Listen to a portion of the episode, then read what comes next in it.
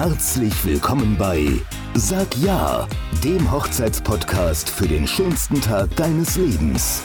Wir sind Herzenswunsch, die innovative Eventagentur, die auch deine Wünsche in Erfüllung gehen lässt. Wir unterstützen dich bei deiner Hochzeitsplanung und sind jederzeit für dich da. We celebrate love.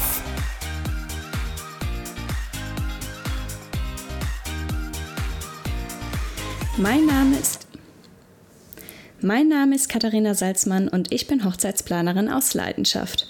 Heute habe ich eine kürzere Folge für euch und zwar ist das meine Folge, in der ich euch fünf Tipps für deinen Hochzeitsmorgen als Braut mitgeben möchte. Warum nur für die Braut? Naja, bei den Männern ist es ja meistens sehr unkomplizierter. Die duschen, frühstücken und ziehen sich an und mehr wichtige To-Dos gibt es bei denen oft gar nicht. Und deshalb habe ich es jetzt einfach mal auf die Braut bezogen ja, denn Männer haben keine Termine mit Friseuren und Make-up-Artisten, die dann noch stundenlang äh, an denen herumarbeiten, wie bei uns, äh, wie bei an uns Bräuten. Und daher beziehe ich das jetzt einfach rhetorisch mal auf die Bräute. Aber wie ihr sehen werdet, die Tipps gelten teilweise natürlich auch für unsere Jungs. Fangen wir an. Tipp 1. Delegieren. Du willst ja an deinem Hochzeitsmorgen nicht für 5 Uhr den Wecker stellen, also versuche daher so viele Aufgaben wie möglich an Freunde und Familie zu verteilen. Ich weiß, manchmal gibt es auch Bräute, die es eigentlich lieber alles selber machen möchten, um wirklich die Kontrolle überall zu haben. Kann ich gut nachvollziehen, aber lasst euch gesagt sein, gebt die Arbeit ab. Setz dich lieber vorher mit deinen Leuten zusammen und besprich mit ihnen ganz genau, wie du dir das alles vorstellst, damit auch alles ganz glatt läuft. Du kannst denen eventuell auch Musterbeispiele anfertigen und die müssen deine Helfer dann nur noch ja, ähm, nachmachen auf die notwendige Anzahl. Zum Beispiel wie Schleifchen binden oder sowas. Das kann sehr zeitaufwendig sein je nachdem, mit welchem Material ihr arbeitet und wie viel ihr davon braucht, gebt solche Arbeiten ab. Tipp 2. Macht dir einen Zeitplan vorher, frühzeitig. Die eigentliche Hochzeit hat noch nicht angefangen und trotzdem musst du eigentlich vorher auch schon genau im Blick haben, was am Hochzeitsmorgen alles auf deiner To-Do-Liste steht. Diese Liste lässt sich dann schnell in einen Zeitplan umwandeln, indem du dir einfach überlegst, wie viel Zeit jeder einzelne Punkt in Anspruch nehmen wird. Sei dabei auf gar keinen Fall zu sparsam und lass auch nichts aus, selbst die kleinsten Punkte. Ähm, so kannst du zum Beispiel, wenn deine Eltern vorbeikommen, für die Begrüßung und auch wenn deine Brautjungfern zum Beispiel bei dir vorbeischauen, locker 15 bis 30 Minuten einplanen für die Begrüßung, das für dich und für deine Familie und Freunde ein sehr wichtiger und emotionaler Moment ist, den ihr auch unbedingt genießen solltet. Also nimm dir die Zeit mit ihnen und stell sie nicht in die Ecke, weil du dich vielleicht noch um dein Make-up kümmern musst. Das wäre sehr schade, also plane da unbedingt genug Zeit mit ein. Genau, dann solltest du auch auf jeden kleinsten Punkt eingehen. Also solltest du vielleicht auch Kinder haben, solltest du auch einplanen, die zu wecken. Nimm dir Zeit dafür, auch wenn sich nachher jemand anderes darum kümmert, dass die Kids was zu essen im Bauch haben und angezogen werden. Aber auch solche kleinen Dinge musst du mit einplanen, denn die Zeit ist einfach sehr knapp an dem Morgen. Ja, genau. Ähm, ganz zum Schluss solltest du nochmal einen zusätzlichen Zeitpuffer von mindestens 30 Minuten, eher von einer Stunde einplanen. Wenn du diesen Puffer von 30 Minuten nicht mehr hast, solltest du noch einmal überlegen, ob du nicht doch noch mehr Arbeit abgeben kannst und vielleicht am Vortag noch mehr vorbereiten kannst, aber versuche auf gar keinen Fall Zeiten der einzelnen Punkte zu reduzieren. Also zu sagen, okay, dafür habe ich jetzt 30 Minuten eingeplant, vielleicht brauche ich da doch nur 15. Das solltest du auf gar keinen Fall machen, weil das sieht vielleicht auf dem Blatt Papier nachher schön aus, wenn du dann nachher hinten irgendwo die 30 Minuten rausgeholt hast. Aber am Hochzeitsmorgen wird das niemals funktionieren. Das kann ich dir sagen. Ähm, notfalls musst du den Wecker etwas früher stellen, aber wenn sich keine Arbeit mehr abgeben lässt, aber du solltest auf jeden Fall zu diesem halbstündigen Puffer kommen und ja, nimm das wirklich sehr ernst. Tipp Nummer drei: Überleg dir vorher, wer genau bei dir sein soll. Mache dir bitte vorher Gedanken darüber, wen du an deinem Hochzeitsmorgen bei dir haben möchtest. Das sind nämlich meistens die Trauzeugen, ähm, Eltern, Geschwister, die kommen oft kurz vor der Abfahrt nochmal vorbei. Genauso wie die Brautjungfern vielleicht. Und jede Familie, klar, ist anders aufgestellt und ich will ja auch gar keine Verbote aufstellen, aber du solltest daran denken, dass mit jeder Person, die an dem Morgen bei dir ist, der Stressfaktor steigt. Also deine Wohnung, dein Wohnzimmer, wo auch immer du dich fertig machst, sollte nachher nicht mit 20 Leuten gefüllt sein, die am Ende äh, alle am Reden sind und eventuell noch letzte Fragen zu den Vorbereitungen an dich haben und dich schlimmstenfalls mit ihren eigenen Problemchen ähm, noch von deiner eigenen To-Do-Liste abhalten, die sowieso schon wahrscheinlich sehr eng gestrickt sein wird. Da solltest du unbedingt drauf achten. Also ähm, solltest du den Morgen dafür nutzen, für dich selbst, damit du nochmal durchatmen kannst, bevor der ganze Trubel beginnt. Der Tag wird noch laut und anstrengend genug.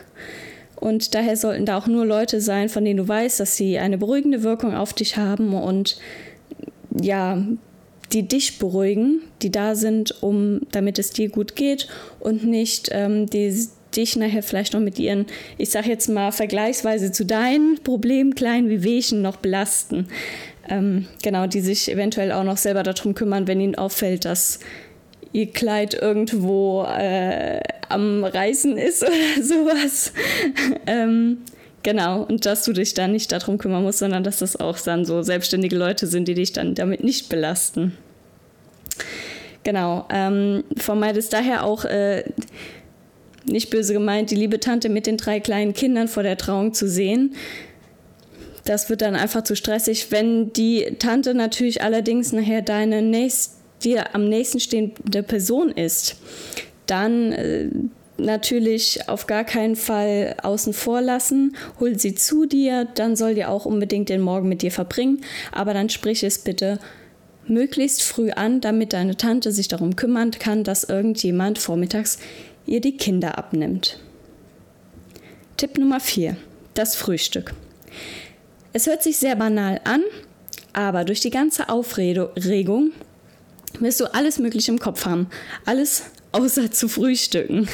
Dennoch solltest du dir unbedingt in deinem Zeitplan einen Punkt setzen, Zeitpunkt setzen und Zeit einplanen für das Frühstück. Für ein sättigendes Frühstück, für ein ausgewogenes Frühstück und nicht mal ein Riegel nebenbei.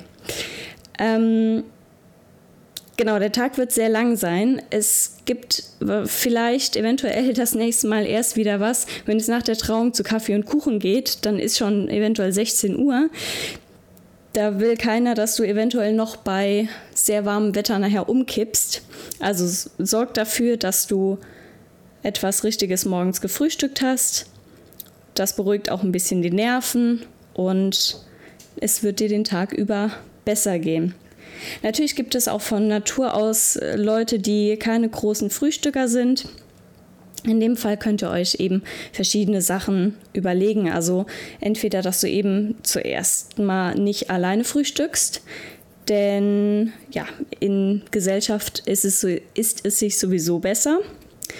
Und dann kannst du dir auch überlegen, wozu du vielleicht sonst keine Zeit hast. Vielleicht macht dir jemand sogar Frühstück, irgendetwas, das du gerne isst morgens oder dass du generell gerne isst und wo du dich eher vielleicht dazu bringen kannst, morgens etwas zu essen.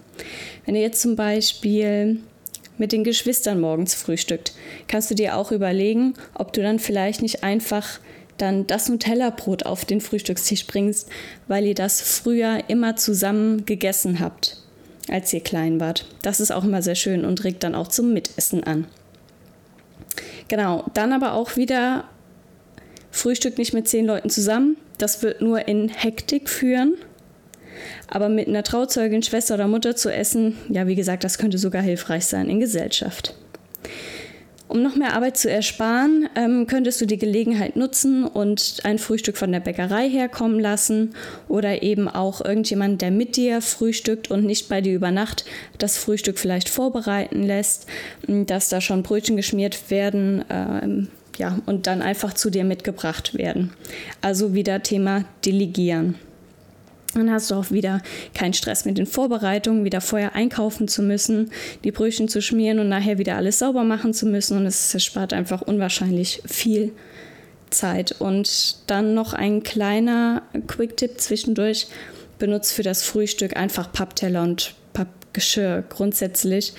Das kannst du nachher einfach alles in den gelben Sack schmeißen und ihr seid ganz schnell fertig. Da muss keiner mehr spülen, Spülmaschine einräumen oder sonst was, wenn ihr nachher nämlich nicht dazu kommt, weil sonst irgendwas ist, was außerhalb des Zeitplans ist, dann habt ihr ganz schnell ein Problem und dann kommst du nach der Hochzeit zurück in deine Wohnung und da stehen einfach noch die Frühstückssachen. Das willst du auf gar keinen Fall. Mein letzter Tipp ist ein Tipp, den man nicht unbedingt beachten muss, aber den ich persönlich ganz schön finde, und zwar Brief an deinen Schatz. Solltet ihr die Nacht ganz traditionell getrennt voneinander verbringen, könnt ihr euch gegenseitig einen kleinen Brief zukommen lassen, zum Beispiel über die Trauzeugen oder über Familienmitglieder und lasst euren Gefühlen dabei freien Lauf. Schreibt eurem Partner einen schönen Liebesbrief, der es richtig in sich hat, indem ihr nochmal schreibt, warum ihr euch damals entschieden habt, ähm, Ja zu sagen. und genau. Den könnt ihr dann später auch noch schön in euer Album kleben. Das finde ich einen ganz schönen, sehr intimen Moment zwischen euch beiden, auch wenn ihr nicht beieinander seid. Aber genau, das lässt sich ja durchaus, äh, wenn zum Beispiel ein Fotograf beim Getting Ready mit dabei ist, auch schön festhalten, die Reaktion, dann könnt ihr die später auch noch sehen, auch wenn ihr nicht dabei seid.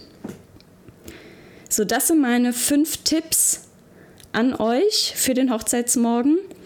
Ihr werdet schon gemerkt haben, Pappteller kaufen oder sich mit den Leuten nochmal zusammensetzen, damit alles rund läuft. Das benötigt natürlich in der letzten kurzen Zeit der Vorbereitungsphase noch mal ein bisschen Zeit, die ihr dazu rechnen müsst. Aber glaubt mir, ihr setzt euch lieber vorher noch mal hin, anstatt an dem Tag dann so viel Stress zu haben.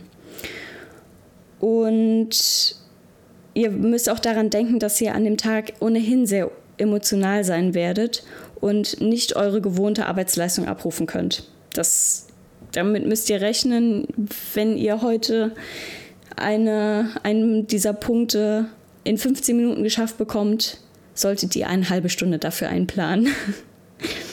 genau, also sprecht eure Liebsten an, dass sie euch auch schon morgens unterstützen und vor der eigentlichen Hochzeit unter die Arme greifen. Auf unserer Homepage haben wir ansonsten noch unsere kostenlosen Sack-Ja-Planungsvorlagen für euch. Hierfür müsst ihr euch nur kurz mit eurer E-Mail-Adresse registrieren.